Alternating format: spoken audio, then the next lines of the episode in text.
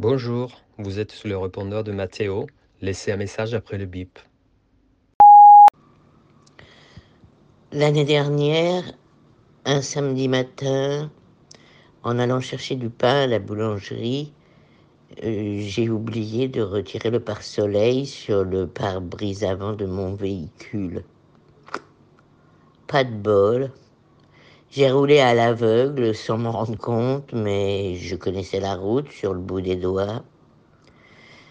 J'ai été dénoncé aux gendarmes qui m'ont arrêté sur le champ comme une vulgaire criminelle.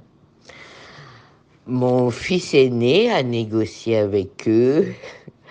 Il a fallu que je m'engage à ne plus jamais toucher un volant pour éviter les poursuites. J'ai juré sur la tête de Giovanni, contrainte et forcée.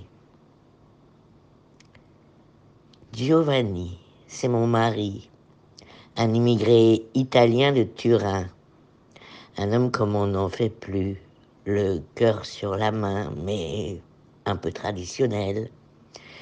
Chez les Cutugno, le modèle familial repose sur l'homme au boulot et la maman au fourneau. Ça me convenait de m'occuper d'une ribambelle de bambini, moi, la fille unique qui avait souffert de la solitude. Tout roulait comme sur des roulettes, enfin plutôt comme sur des pneus. Ingénieur industriel, mon Rital avait une très bonne place à l'usine Fiat nous profitions de nombreux avantages comme ces voitures dernier cri que mon mari refusait que je conduise. Cette tête de mule répétait femme au volant, mort au tournant, avec un charmant petit accent. Je m'asseyais côté passager et je la bouclais, euh, la ceinture de sécurité. Au quotidien, j'étais toujours tributaire d'une âme charitable pour me déplacer. Quelle contrainte Il fallait tout anticiper pour dégoter un chauffeur. Heureusement que j'avais Xavier, la gentille voisine, pour me dépanner. C'est pas faute de l'avoir travaillé au corps pour lui faire changer d'avis à mon Giovanninito. J'ai tout tenté, même la grève au lit, rien à faire, buté de chez buté. Il a concédé à me donner des cours le dimanche, après le déjeuner, sur des chemins de terre, juste derrière la maison. Au volant de notre utilitaire Fiat, une boîte à savon toute cabossée que l'on gardait pour transporter les encombrants, j'ai fait mes premières armes. Raide comme un piquet. Mon professeur freinait dans le vide ou m'arrachait le volant dans un virage. Il me stressait.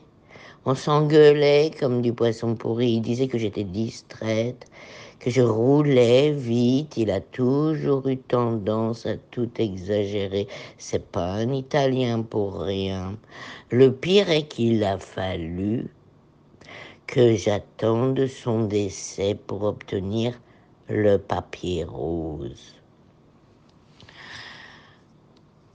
À 64 ans, c'était moins évident qu'à 18, il faut le reconnaître. En plus, euh, ça m'a coûté bonbon car j'ai dû le passer trois fois.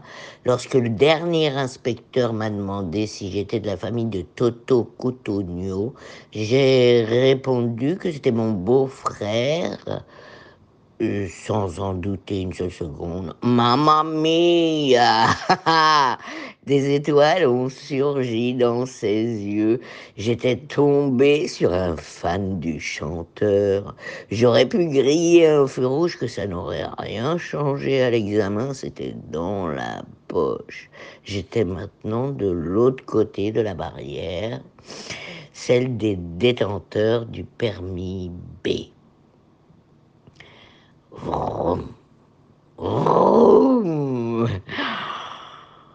La tête de mes enfants quand ils m'ont vu débarquer avec mon bolide. Pour faire honneur à mon mari, je me suis offerte une Fiat X 1 sur 9. Grande finale. Rouge sang. Une petite sportive à moteur arrière, aux lignes très élégantes hein, et fines. Mes petits-enfants se poilaient quand je rangeais mes courses dans le capot à l'avant. Oui, oui, c'est vrai qu'elle tenait pas la route, ce qui m'a valu quelques sorties de piste, mais j'adorais mon auto qui m'emmenait partout, même jusqu'au pays natal de ma moitié. Au fil du temps, mes enfants me cachaient les clés pour que je reste à la maison. Ça les enquiquinait, que je parte en vadrouille. Ils me voulaient à, disposition pour leur rendre euh, service. Heureusement que j'avais Xavier qui me servait d'alibi, ma voisine ne pouvait plus se déplacer depuis son accident cardiovasculaire. Je pouvais pas la laisser tomber après tout ce qu'elle avait fait pour nous. Elle adorait mes housses en laine de mouton. Mon pompon sur l'antenne de radio et la patte de lapin qui pendouillait du rétroviseur. On se faisait souvent klaxonner par les routiers. Hein. Le style. Aujourd'hui, de temps en temps, je descends au garage pour retirer la bâche qui protège ma titine de la poussière. Je fais semblant de la conduire. J'y peux rien. J'ai ça dans la peau je retrouve des sensations de liberté. C'est carrément magique. Oh, si seulement je n'avais pas juré, j'irais faire un petit tour dans le quartier, juste pour écouter le moteur ronronner. Xavier aussi est nostalgique. Elle trouve toujours un prétexte pour m'accompagner au sous-sol quand elle vient boire le café comme j'aime lui dire, interdiction de la vendre. Ça fera un souvenir au cotonneau, comme je ne peux pas être enterré avec elle.